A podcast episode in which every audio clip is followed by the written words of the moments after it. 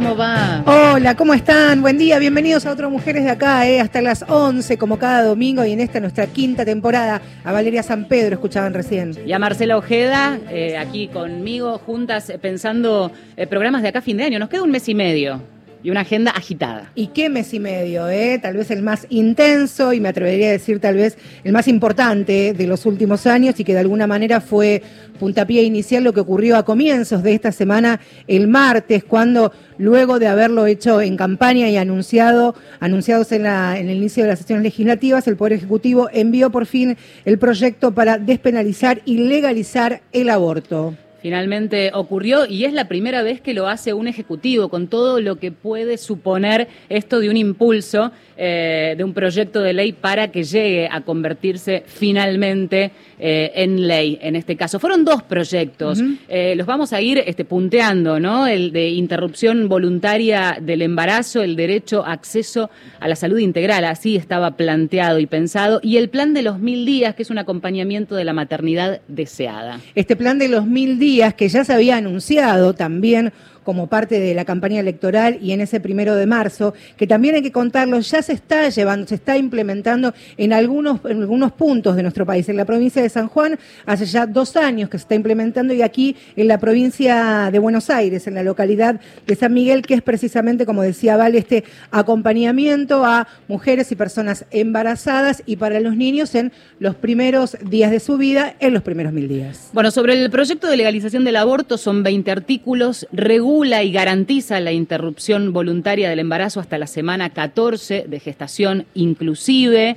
Eh, otro punto interesante es que las obras sociales deben garantizar la práctica de manera gratuita, se incluye en el plan médico obligatorio, eh, bueno, algunas de las cuestiones que plantea este proyecto que ya está en el Congreso. Hoy día, hoy día son tres estas iniciativas que tienen estado parlamentario, o por lo menos comienzo de tratamiento, la que mencionaba Vale recién, del Gobierno Nacional, que comenzará en los próximos días, el proyecto de la campaña nacional por el derecho al aborto, que tuvo media sanción en diputados en el 2018, pero también el dictamen conseguido en la Cámara de Diputados ese mismo año. Comenzarán los debates, las idas y venidas, los intercambios, las negociaciones y las alianzas para ver finalmente cuál es el que consigue dictamen, luego se votará en diputados, seguramente aprobado para que llegue al Senado otra vez y ahí uno tiene que respirar un poquito más fuerte. Sí, seguro.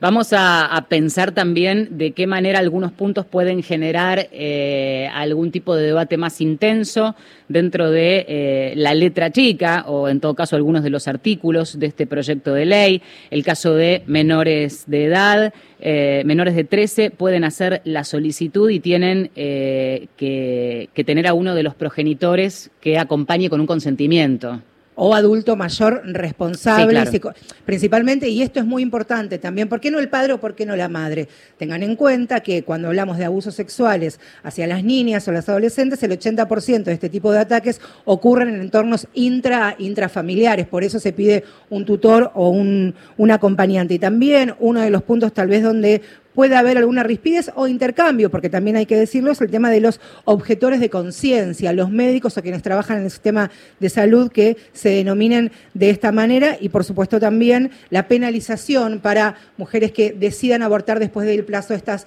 14 semanas. De esto vamos a hablar, vamos a ir despacito, porque por suerte hoy somos cuatro, cuatro mujeres de acá, este, madrugadoras las dos que nos van a acompañar, así que... Y por ser domingo, Y sí. por ser domingo, claro, domingo día de descanso, pero bueno, eh, están aquí ya nuestra primera invitada. Noelia Barral Grijera, amiga, conduce el noticiero de IP Noticias, es columnista del programa Pasaron Cosas en otra radio colega amiga, periodista parlamentaria. Eh, hola, ¿cómo estás, Noé? Acá Hola, Valeria y Marcela. Chicas, muy buen día, ¿cómo están? Gracias por el madrugón. No, por favor, debemos un una placer. Debemos una cervecita cuando, cuando te veamos en, a modo de agradecimiento. Gracias por haber amanecido tan temprano. Un placer, un placer para mí charlar con ustedes. Bueno, ¿cuál es el, la temperatura que, que, vas percibiendo desde la previa a lo que fue el martes, pero ya con el, el, proyecto enviado por el Poder Ejecutivo en los pasillos, en los intercambios allí en, en el Congreso? Bueno, hoy por hoy me parece que la gran duda es eh, qué ritmo quieren imprimirle al debate del proyecto.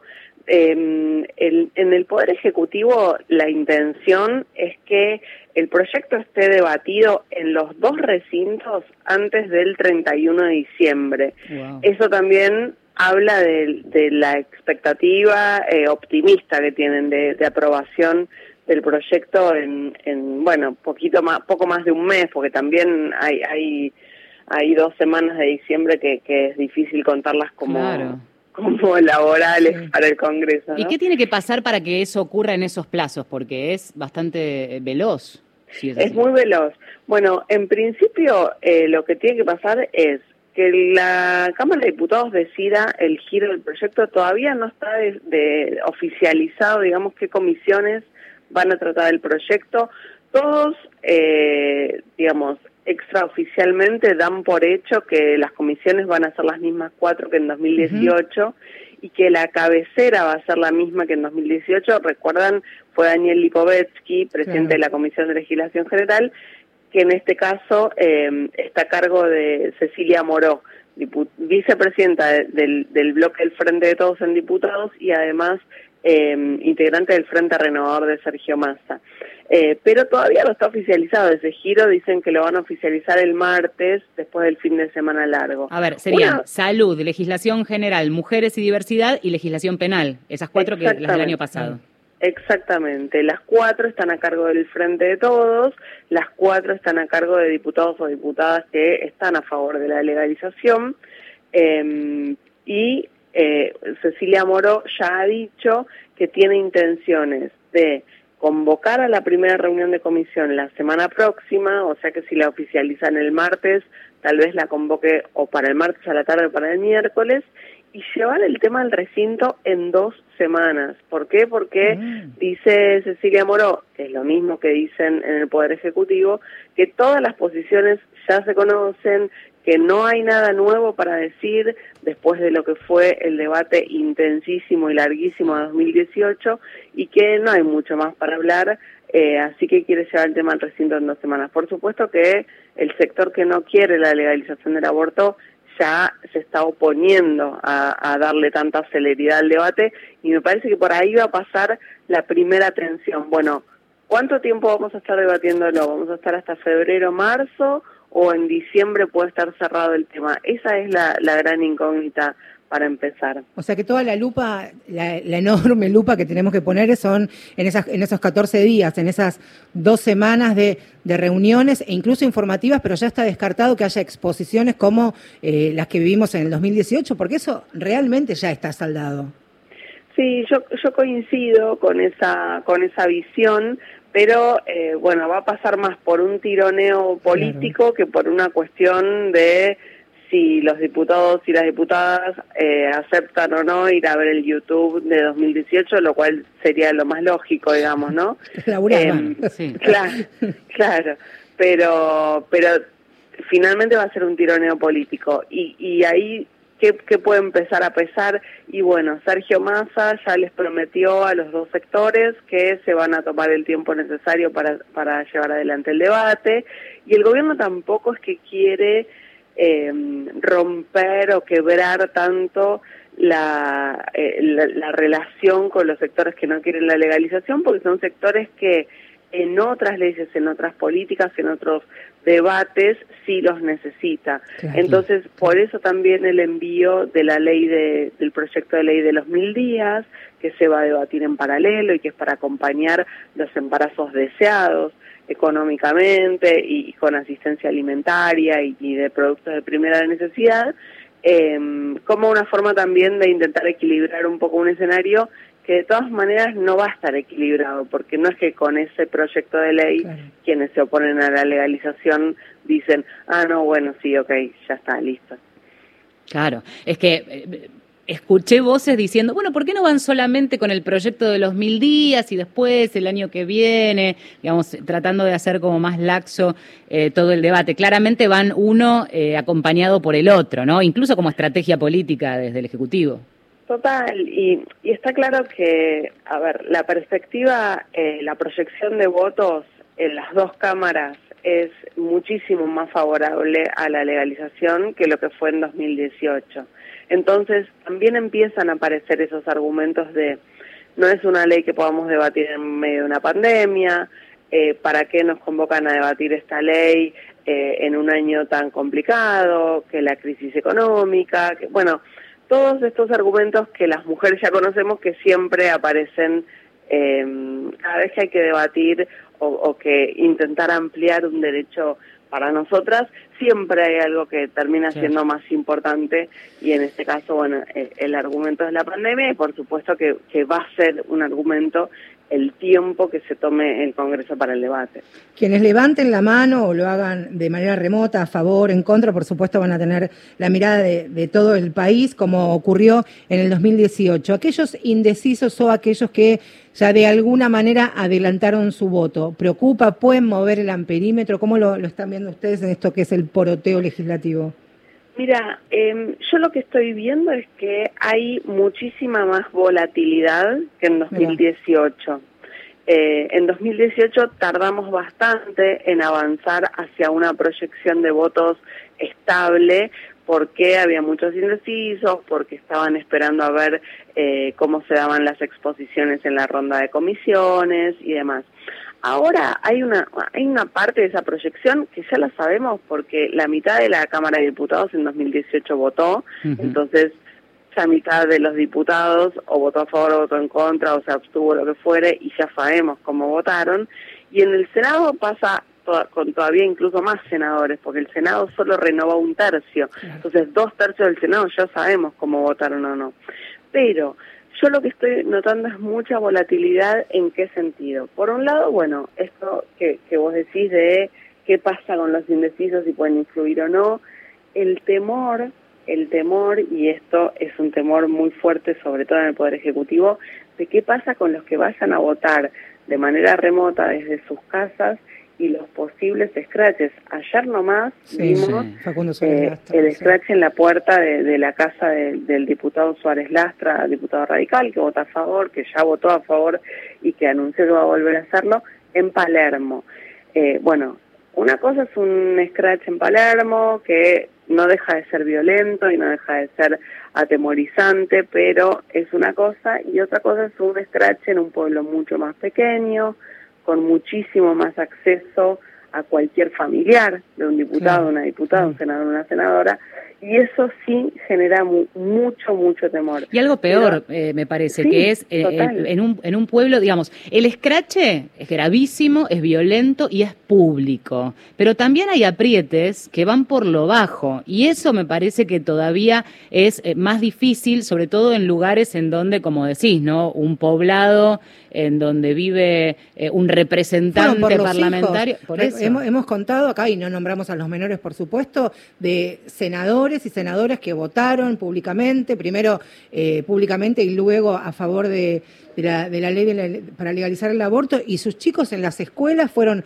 hostigados, perseguidos, señalados. Digo, acá lo vemos, por supuesto, porque tiene toda la atención y, y focalizamos porque ocurrió en Palermo con lo de Nesnable que es un escrache, pero es lo que es verdad lo que dice Vale. En ciudades mucho más pequeñas o, o en pueblos chiquititos es muy complicado para quien vote a favor del aborto con grupos reaccionarios y que este año, decíamos recién, antes de comenzar el programa también, eh, parece que van por todo, ¿eh? Bueno, esa, esa deriva violenta es lo, es lo que más preocupa, digamos, porque ¿qué pasa? Eh, la proyección de votos se inclina hacia la legalización y entonces ya no importa tanto en el otro sector eh, debatir argumentos o convencer, sino que aparece ya directamente la, presión. Totalmente. Eh, a ver, vamos un poco para atrás este, y, a lo básico. Se necesita mayoría simple en ambas cámaras un voto más que la otra posición, sí. Repasaba eh, la votación de 2018, diputados fue 129 a favor, 125 en contra.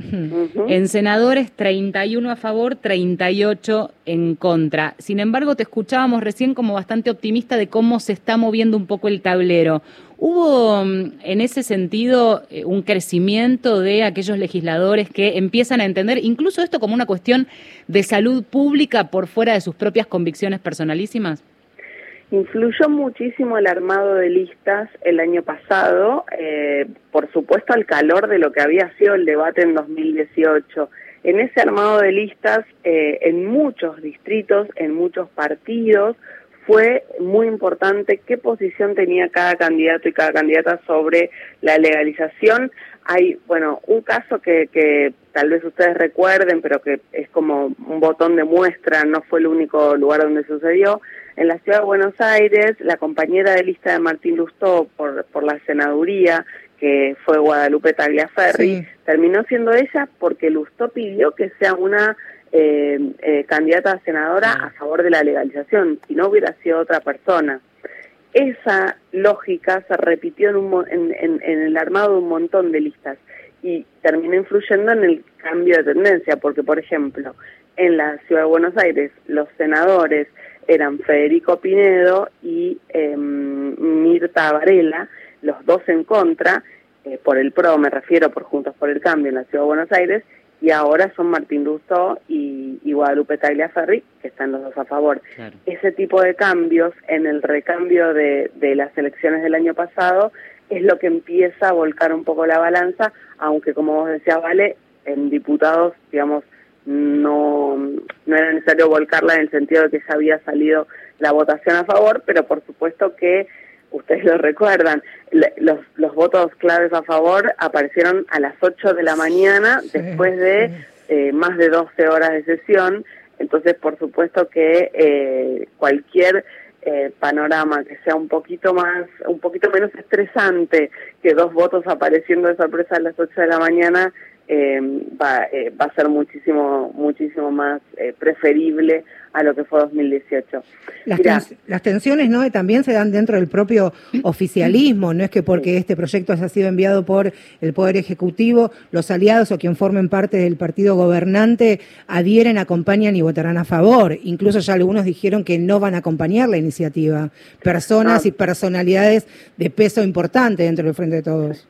Absolutamente, Marce. Bueno, eh, el presidente del bloque del Senado al Frente de Todos, José Mayans, es uno de los principales opositores a la legalización y es eh, uno de quienes están esgrimiendo el argumento de que el gobierno se equivoca al mandar el proyecto en este momento porque estamos atravesados por otras circunstancias. Y por otro lado, bueno, otras circunstancias siempre va a haber en el horizonte. Pero sí, la, la, diferencia, si bien todos los bloques no van a estar atravesados por, por estas eh, diferencias internas, ninguno va a mandar a votar orgánicamente, en, en, el sentido de que si no votas de una u otra manera te vas del bloque, eso no va a pasar, pero sí hay en el Frente de Todos en la Cámara de Diputados, bloque que preside Máximo Kirchner y como decíamos, eh, que, cuya vicepresidenta es Cecilia Moró, sí hay una decisión de tener un debate adentro del bloque, no decir simplemente,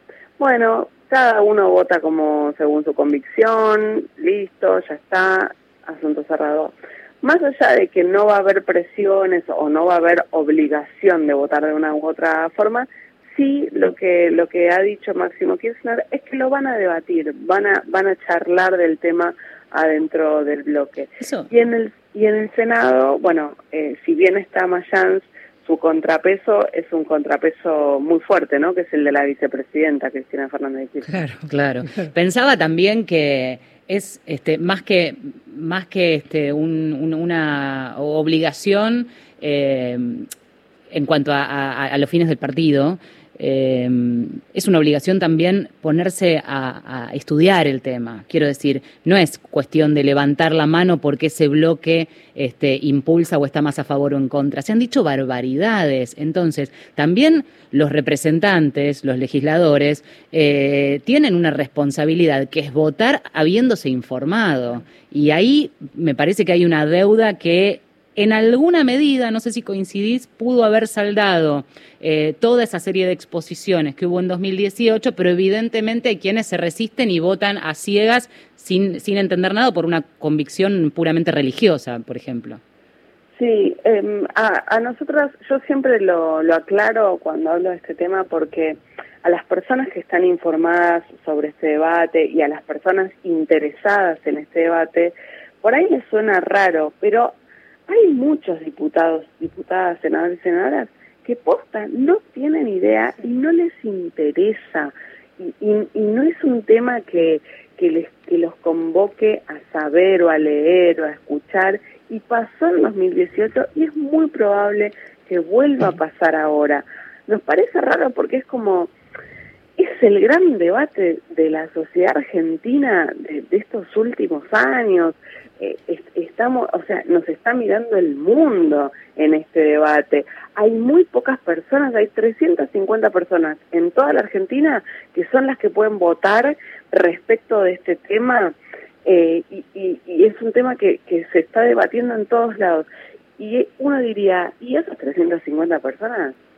Se deben haber leído todo, escuchado todo. La verdad es que no, y es cierto que no, eh, vale, y, deberían, deberían eh, interesarse más. Eh, sí, yo coincido con vos, espero que el debate de 2018, o que lo que fue el proceso del debate de 2018, al menos eh, los estimule a informarse un poco más.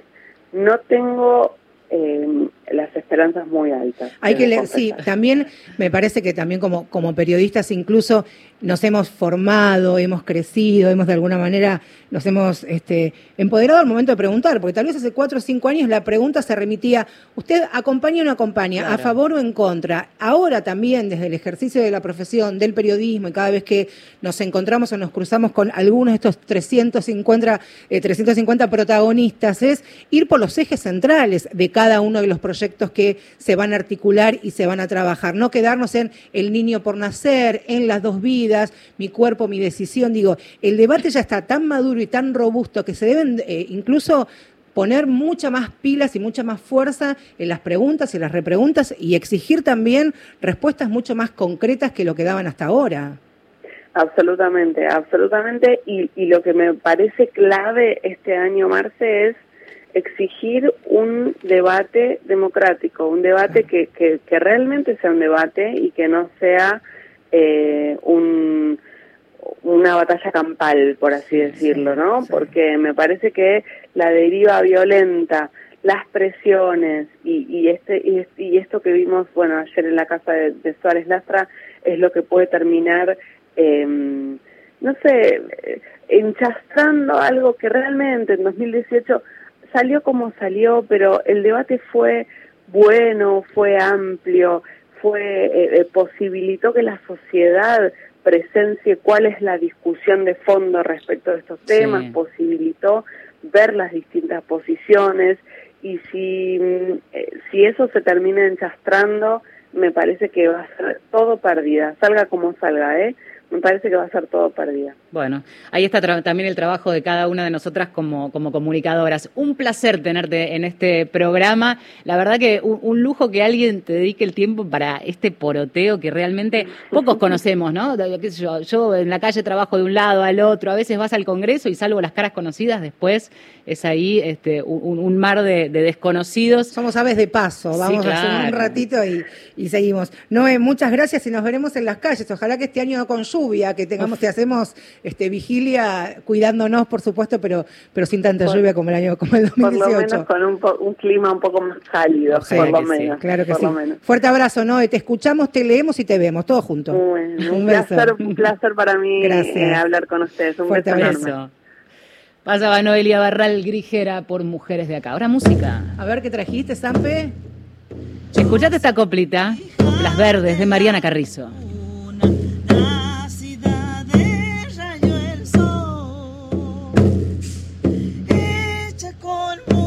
Estrellas, mujer de mucho valor. Una copla verde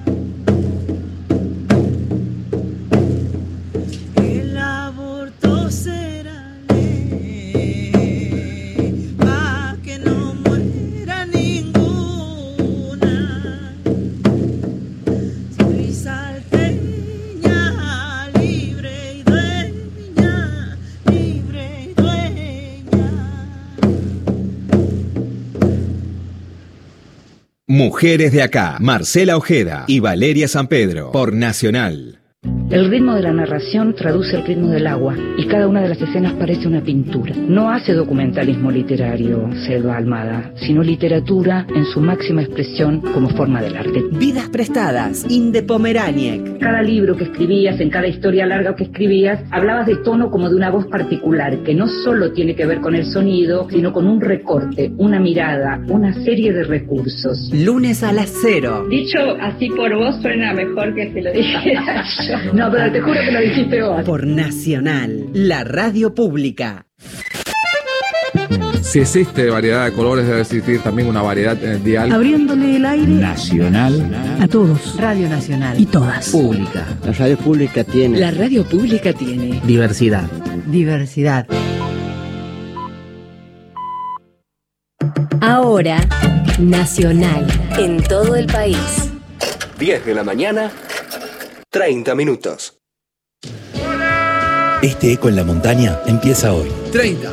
32 son mejores. Y este falta envido en la carpa. Ya, con Previaje, empezá a vivir tu viaje hoy. Comprando en el 2020 para viajar en el 2021, te devolvemos el 50% en crédito para usar a partir de la fecha del viaje. Paquetes turísticos, pasajes y hospedajes para comprar ahora y esta oportunidad única para disfrutarla el año que viene. Con Previaje, tu viaje empieza hoy. Informate en previaje.gov.ar. Reconstrucción Argentina. Ministerio de Turismo y Deporte. Argentina Presidencia. La Copa de la Liga Profesional la escuchás por Nacional. Cuarta fecha. Hoy, el gran domingo, desde las 14. 10 horas de transmisión en vivo con todo el equipo de la radio. Estudiantes Aldo Civi. Relata Adrián Di Blasi. Comenta Néstor Centra. Patronato Gimnasia. Relata Javier Vicente. Comenta Daniel Casioli. San Lorenzo Argentinos Juniors. Relata Jorge Godoy, comenta Alejandro Fabri. Relatores, Pasión Nacional. El fútbol se vive en la radio pública. Próximo programa. Mundo Disperso, con Rodolfo García, Daniel Míguez y Pedro Saborido. Marcela Ojeda y Valeria San Pedro son Mujeres de acá.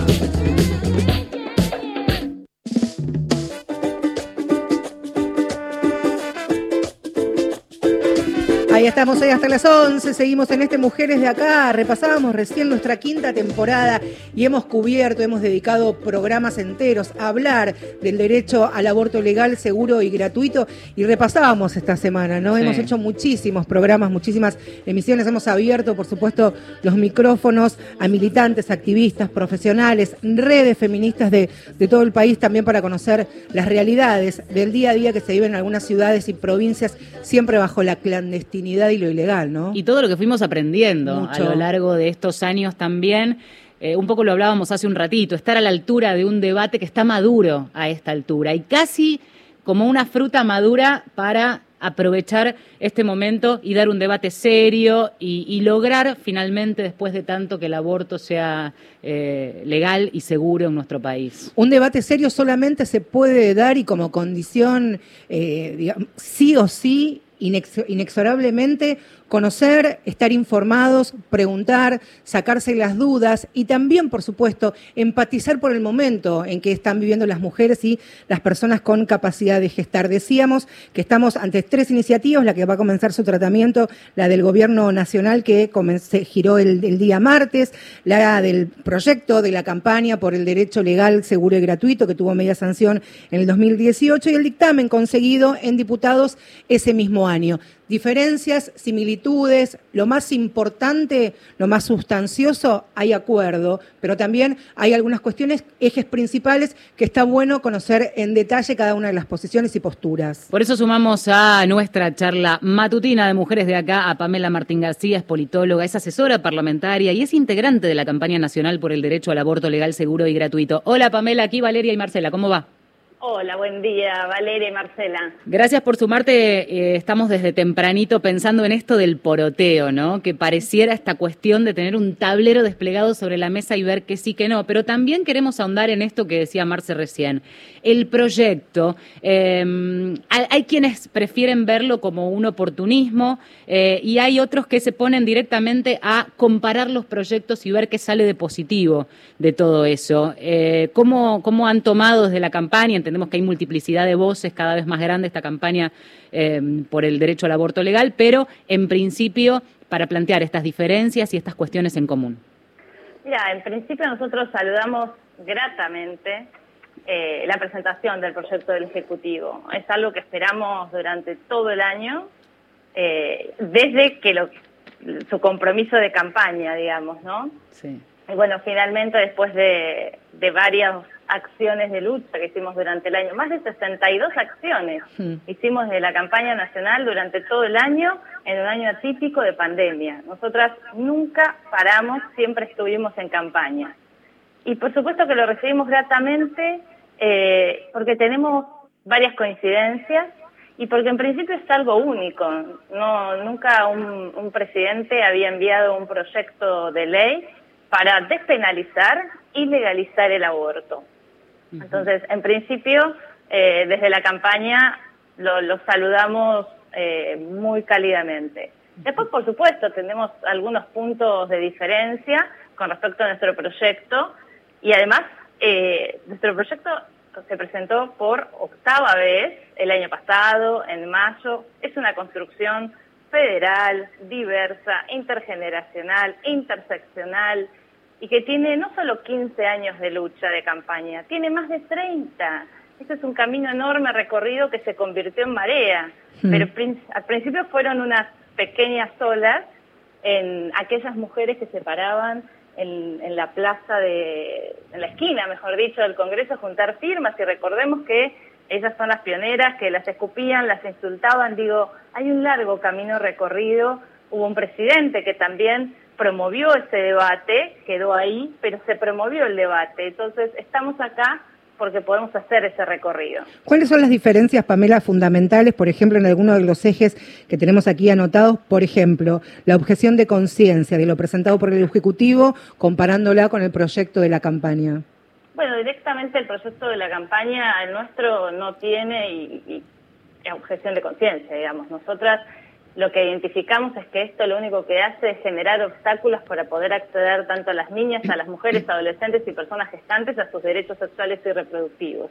Y recordemos que los derechos sexuales y los derechos reproductivos son derechos humanos. Entonces, esto suele ser un atajo para dilatar, para evitar que se pueda acceder al derecho y a la práctica. ¿Puede pensarse como una garantía en el sentido, digamos, claramente estamos hablando de un país enorme, hace un ratito nada más con Noé eh, hablábamos de lo difícil que es este, mantener ciertas garantías y derechos en pueblos o lugares recónditos del país, con lo cual acá también aplica esta pregunta. Digo como una garantía en el sentido de que aquel que no está de acuerdo eh, pueda votar una ley en donde se ampare también su voluntad eh, y en este caso esa objeción de conciencia permite eh, por supuesto garantizando el acceso a la interrupción del embarazo, que alguien pueda decir yo no lo practico y que se sienta avalado en esa decisión? Dos cosas. La primera, eh, Argentina tiene 10 en su plexo normativo. Nosotros tenemos leyes que nos copian en todo el mundo, nosotros adherimos a las convenciones internacionales, a los tratados, a las resoluciones, a las declaraciones.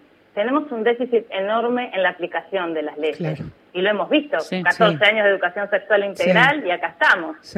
Eh, tenemos varios factores, ¿no? La federalización, la, parte, la falta de voluntad política, digamos, podemos seguir nombrando varias. Y el segundo dato, yo te voy a repetir lo mismo, como campaña nacional nosotras presentamos el proyecto el año pasado y eso fue aprobado en plenaria nacional. Eso es, eso es lo que dice la campaña. La campaña no objeción de conciencia. Después, el debate, como algo que mencionaba Noelia eh, anteriormente, y ustedes mismos también lo decían, el debate se va a dar ahí adentro. ¿Vamos a estar cerca? Sí, por supuesto que vamos a estar cerca. Pero ahí van a debatir la, la letra los diputados y diputadas a ver qué hacen con ese artículo de objeción de conciencia. Por cierto, es también que de convertirse, que así va a suceder en ley, que esté este artículo de los objetores de conciencia, habrá que reforzar esfuerzos y controles, principalmente saliendo de la centralidad que tenemos en la capital federal, en la provincia de Buenos Aires, en servicios de salud, en hospitales pequeños, donde puede estar plagado, minados, incluso este, dirigidos por todos objetores de conciencia y si la dilación en ese tiempo para acceder al derecho a la interrupción legal del embarazo no va en desmedro incluso del propio derecho rector. Pero lo vemos, lo vemos con la ILE, claro, con la interrupción legal del embarazo, los, los obstáculos para poder acceder y lo hemos visto muy tremendamente en las niñas, que son niñas y no son madres, pero que se han convertido en madre o han parido, mejor dicho, forzadamente. Eso ha sido tortura. Lo vimos en Corrientes, en Santa Fe, en María, en Santiago del Estero. Ahí están los objetores. Entonces, ¿de qué sirve la objeción de conciencia? Dejemos esta pregunta para para quien está escuchando y la, y la piense en este domingo. A ver, ¿para qué sirve? Pamela, estamos hablando con Pamela Martín García, este, que es politóloga, asesora parlamentaria, pero también parte de la campaña por el derecho al aborto legal. Eh, digamos, corrámonos de la idea de comparar los proyectos, porque en definitiva allí eh, va, algo va a fluir, o ojalá que así ocurra, dentro del recinto para, para debatir el proyecto que, que finalmente llegue, este del Ejecutivo, obviamente. Bueno.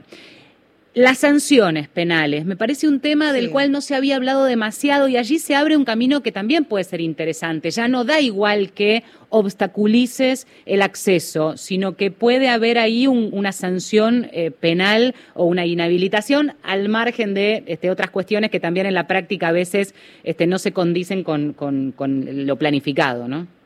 Claro, nosotros eh, en, el proceso de la campaña despenalizamos totalmente a las mujeres que deciden abortar.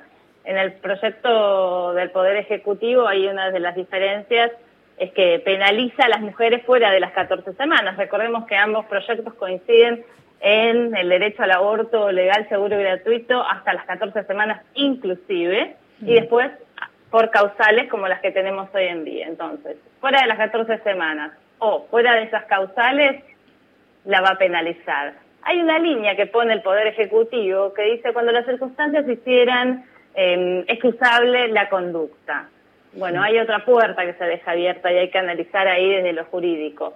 Pero nosotras no penalizamos de ninguna manera a las mujeres que deciden abortar. Yo te proponía que nos corriéramos de la comparación, pero hablaba de la otra pena, de la penalización a quienes obstaculicen el acceso. Ah, ok. El parche penal, claro, el parche penal para quienes no. Eso me parece que es interesante porque incluye también que no es gratuito este, correrse como objetor y ah, no, no conseguía a nadie a mano. Para aquellos quienes obstaculicen la práctica. Exactamente. Quienes, bueno, quienes eh, está bien, digamos, quienes estén obstaculizando deben, eh, debe haber una pena y hay una pena digamos, estás negando un derecho. Y además de la importancia que tienen los, proyectos, o ambos, sin entrar nuevamente en las comparaciones, es garantizar el derecho al aborto, digamos. Volvamos a esto. Es, eh, esto puede ser, eh, puede llegar a ser una de las mejores leyes que pueda tener incluso la región. Hmm. Entonces, ese derecho de garantizarlo no se garantiza, tiene que haber una pena. Pienso también en, en, las niñas y en las adolescentes, ¿no? Esto que leí algunos comentarios el, otro día, incluso en algunos debates en el programa de radio acerca de la autonomía progresiva, que incluso muchos no saben que desde 2015 el Código Civil se tiene esta concepción de, los niños y las adolescentes, principalmente en la edad que pudieran tomar la decisión, acompañadas o no, de, pedir el derecho a la interrupción voluntaria del embarazo. ¿Cómo está este tema que tiene como protagonistas a las niñas y a las adolescentes? Bueno, las niñas pueden acceder a la práctica, las menores de 13 años, eh, siempre dando el consentimiento informado, ¿no? Eso en todas las edades. Consentimiento informado con el acompañamiento de uno de sus progenitores o familiar allegado o sistema de apoyo, porque recordemos algo que ustedes también mencionaban, la mayoría eh, en realidad es productos de una violación ese embarazo. Entonces puede ser que uno de los progenitores eh, esté involucrado, ¿no? Y entre los 13 y los 16, consciente también, consentimiento informado, si su salud está en riesgo, ahí puede eh, intervenir el progenitor, progenitora, y a partir de los 16 años, libremente consciente y así sucesivamente, digamos, con las edades que, continúan. Pamela, eh, vamos a, una parte que es este, también apasionante. Digo, es la, es la mejor versión de la política si esto se hace de manera honesta y, y, para intentar sacar algo en limpio dentro de un recinto. Como asesora parlamentaria, te pregunto ahora, ya como, no como parte de la campaña, la rosca política el torcer una voluntad, no, como decíamos antes, por la presión de un escrache, sino porque eh, se empieza a caminar los pasillos del Congreso. En este caso, esa virtualidad, no sé cómo se da, pero digo, esa rosca existe, esta intención de saber que hay un indeciso y acercarle información, casos, historias, ¿no? Totalmente. Eh, en mi caso, personalmente, soy asesora parlamentaria hace muchos años estoy en el Senado, lo soy en diputados, pero también estoy en la comisión de cabildeo de la campaña hace muchos años.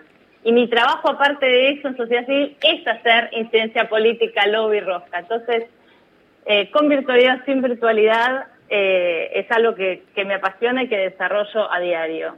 Lo hacemos al teléfono, Zoom, mensajes, si hay posibilidad de encontrarnos con distancia también. Eh, y por supuesto se evalúa muchas cuestiones acerca de esa persona a la que vamos a, convencer o que queremos convencer. Con argumentos, además, ¿no? No tiene que ver con otra cuestión de, digo, mandar información de esta que ya circula en todos lados, sino eh, sumar al debate. Es súper interesante eso y no sé si tenés o, alguna anécdota, incluso de 2018. Viste, me, acuerdo de quienes estábamos con la cobertura o incluso afuera, en, en la expectativa esa previa, cuando una, este, en este caso un legislador, una legisladora se da vuelta o estaba indeciso y de repente se compromete, eh, algo le pasó, algo ocurrió y, por eso me, interesa más el aspecto que se corre del, este, de, la obligatoriedad de votar en consonancia con el resto del bloque ni nada por el estilo, sino una cuestión de voluntad propia que este, a conciencia ha cambiado un voto. Sí, bueno, por ahí algunas generalidades. El otro día me preguntaban lo mismo, digo, hay cosas que yo no voy a poder contar nunca. Claro. digo, eh, yo me encontraba, por ejemplo, con una persona en cierto horario y, rotábamos de baño para pasarnos información, por ejemplo, distintos días previos a la votación del Senado. Entonces teníamos un horario, o sea, desde esas cosas para poder acceder hasta eh, conversaciones con hijas, con nietas, eh, pedían, sabíamos que, nos enterábamos que lo más crítico era, bueno, no sé, el aspecto de salud o lo que sea, bueno, seamos acercar a un médico. También teníamos el que nos pedía, yo quiero una foto con una actriz y con eso estoy. Ah, bueno, macanudo. bueno, qué sé yo. Eh, y si no había ningún problema, sacamos la foto con la actriz. Eh, entonces sí, hay hay anécdotas para contar, eh, muchísimas, eh, pero bueno, eso es lo que tiene también la incidencia política, ¿no? O el cabildeo, la roja, la confidencialidad de haber trabajado voto a voto, es detalle a detalle. A veces estás hablando horas con ese diputado. y otra cosa, a veces hay mucha ignorancia también, entonces simplemente uno es un puente informativo. Exacto, es, una, es una clase. Es una clase, encima no paga. porque es el activismo propiamente dicho. Yo me acuerdo que en el 2018 también, bueno, no como, como periodistas, haber tenido encuentros en los de records, con, con legisladores, con algunos de sus asesores. A mí me llamaba mucho la atención, por ejemplo, que muchos diputados y diputadas no supieran la diferencia entre un aborto medicamentoso o con un procedimiento quirúrgico, que no sabían los valores, cuánto cuesta hoy día, en ese momento, ahora sale el triple, este, acceder a un aborto, aunque seguro, por supuesto, clandestino e ilegal, que el aborto eh, a través del, medicamento puede ser ambulatorio, que pueden volver a su casa, que puede haber un acompañamiento terapéutico, incluso desde hoy día, desde, desde la virtualidad, en el mejor de los casos, por supuesto. Entonces, cuando tienen historias frente a sus ojos y pueden escucharlo, primero sin ningún tipo de prejuicio y entender que estas situaciones todas, directa o indirectamente, la hemos pasado o la vamos a pasar, a veces le tuerce la voluntad. Y no necesariamente, más allá de, por supuesto, el mm. acompañamiento que han hecho los hijos, las hijas, este, las nuevas generaciones. Las nuevas generaciones. Eso ha sido fundamental, eso ha sido fundamental y, por supuesto, tomándolo lo, sembrado por, por la campaña, por tantos años de militancia en la calle. Y este año, este año yo hablaba con Valeria, atravesados por la pandemia, por la crisis sanitaria que estamos viviendo, va a ser también eh, un arma que van a llevar si de alguna manera no se resiente el sistema de salud, si ahora se sanciona la ley van a ir todas a abortar, porque va a pasar, va a suceder y lo van a decir. Entonces hay que armarse de paciencia, hablar con médicos, terapistas especializados y explicar y explicar y armarse de paciencia, que eso de ustedes saben mucho, nosotros no tanto, pero ustedes sí. Esta delgada línea entre eh, la ignorancia y, lo malicioso, ¿no? Esos dos argumentos que escuchamos todo el año. No, no, no, no, el sistema está estresado, no es momento. Sí, está estresado porque tenés más de 39.000 internaciones al año, que ocupa UTI, unidad de terapia intensiva, medicamentos, cuidados. ¿Qué necesitas en este momento? Liberar camas. Entonces, pongámonos de acuerdo.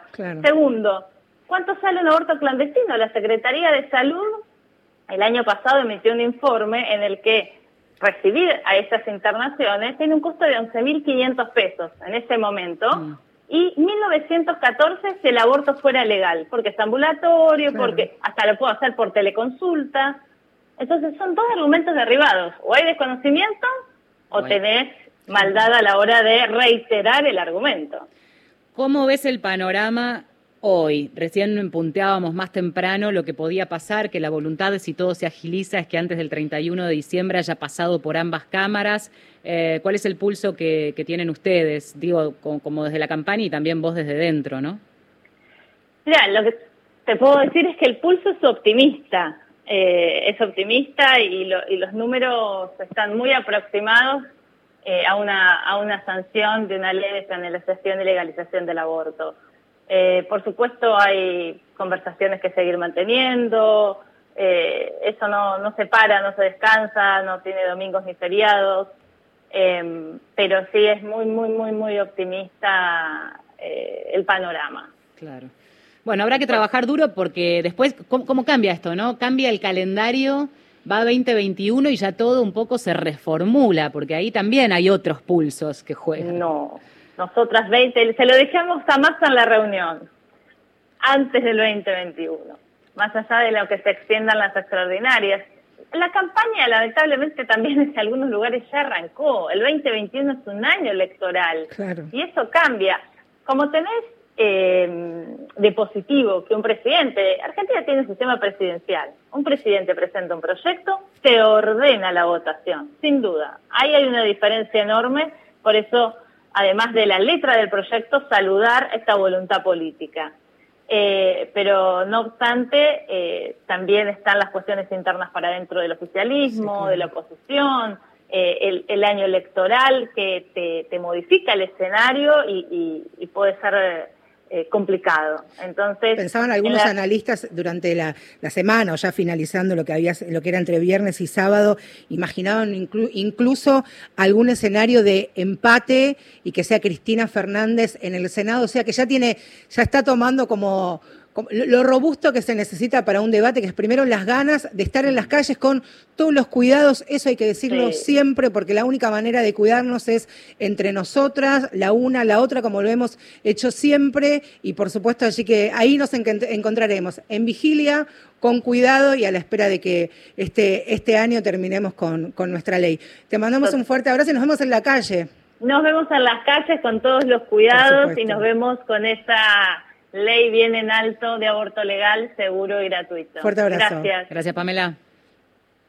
Whose bodies, our bodies. Antes de terminar esta canción, Mi cuerpo es mío, Kurdas Kubensi.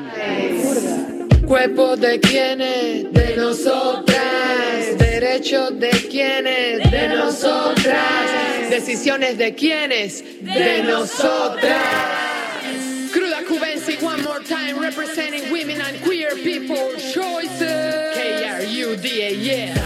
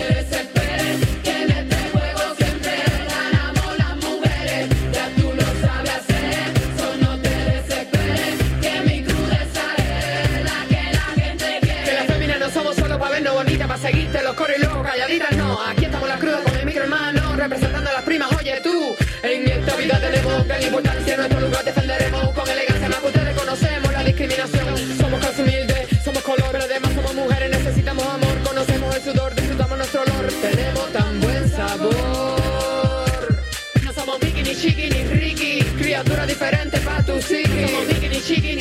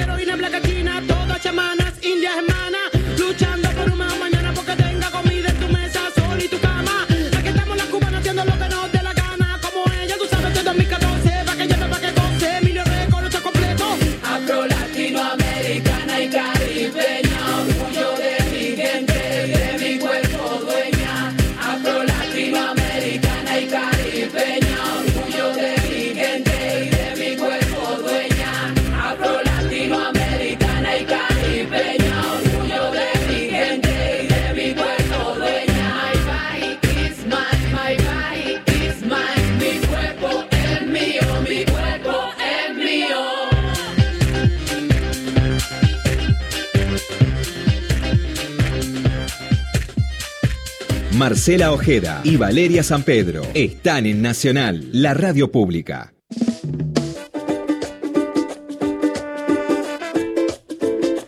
Muy bien, estamos ya casi sobre el estribo, terminando un programa que nos parece en este contexto, en este momento muy importante, saber dónde estamos parados, parados como sociedad, ¿eh? Em, sobre un, un debate que se viene sobre el proyecto de legalización del aborto, fundamental que puede cambiar también muchas cosas. ¿eh? Puede cambiar y va a cambiar muchas cosas. Habrá que estar atentos a los debates, a cada una de las definiciones que vayan haciendo los legisladores. Me quedó esto, ¿no? 350 voluntades van a decidir sobre las necesidades y los derechos de muchas de nosotras y entender también las posiciones de cada uno de, los expositores a partir de la semana que viene, ya cuando, el, decían el martes, entre martes y miércoles verán cuál va a ser la, la comisión que va a encabezar el debate y de la manera en que se van a hacer las reuniones informativas. Quiero volver a algo antes de finalizar el programa acerca del escrache que sufrió ayer el diputado radical Facundo Suárez Lastra aquí en Palermo y también una información que surgió en los últimos minutos acerca de los objetores de conciencia, antiderechos, pro, clandestinidad que con guardapolvo blanco y con título de médico hicieron de las suyas. Uno de esos y tal vez uno de los casos más emblemáticos que conocimos el pasado año, el médico eh, Leandro Rodríguez Lastra, recordarán ustedes que fue condenado en la provincia de Río Negro por impedir un aborto legal y estaba inhabilitado para trabajar. Bueno, ahora este médico consiguió, a través del Ministerio de Salud de aquella provincia, su matrícula y está ejerciendo como médico en el sur de la provincia de Entre Ríos. O sea, la pena fue inhabilitarlo y alguien lo habilitó y ahora de nuevo ejerciendo. Te inhabilitan en, Río Negro, en tu provincia, donde impediste un aborto legal, porque estamos hablando de un aborto legal, la justicia te, impide asumir cargos públicos y privados y te inhabilita para hacerlo profesionalmente, lo conseguís en la provincia de Entre Ríos. Quien te deberá responder, por supuesto, es el juez de la causa original en el sur de nuestro país. No, y son antecedentes que conviene tener en cuenta al momento de pensar cómo se plantea esta inminente ley, porque estamos hablando de cuando se establece en sanciones, eh, que, parece algo importante para aquel objetor que impida u obstaculice una práctica, bueno, entonces allí es que el correlato de eso sea que esa pena se cumpla. Y recordar quiénes pusieron a este hombre como prácticamente un héroe, un mártir de los autos llamados pro vida para nosotros antiderecho. También hay que recordar esos nombres, esos apellidos y los lugares que ocupan. ¿Nos vamos? Pero claro que sí. El domingo que viene volvemos. ¿Quiénes hicieron este programa? San Gustavo Kogan en la producción, Diego Girau en la operación técnica. Girau. Valeria San Pedro, mi compañera. Marcelo Ojeda, la mía. Tengan muy buena semana. Hasta el próximo domingo a las 10.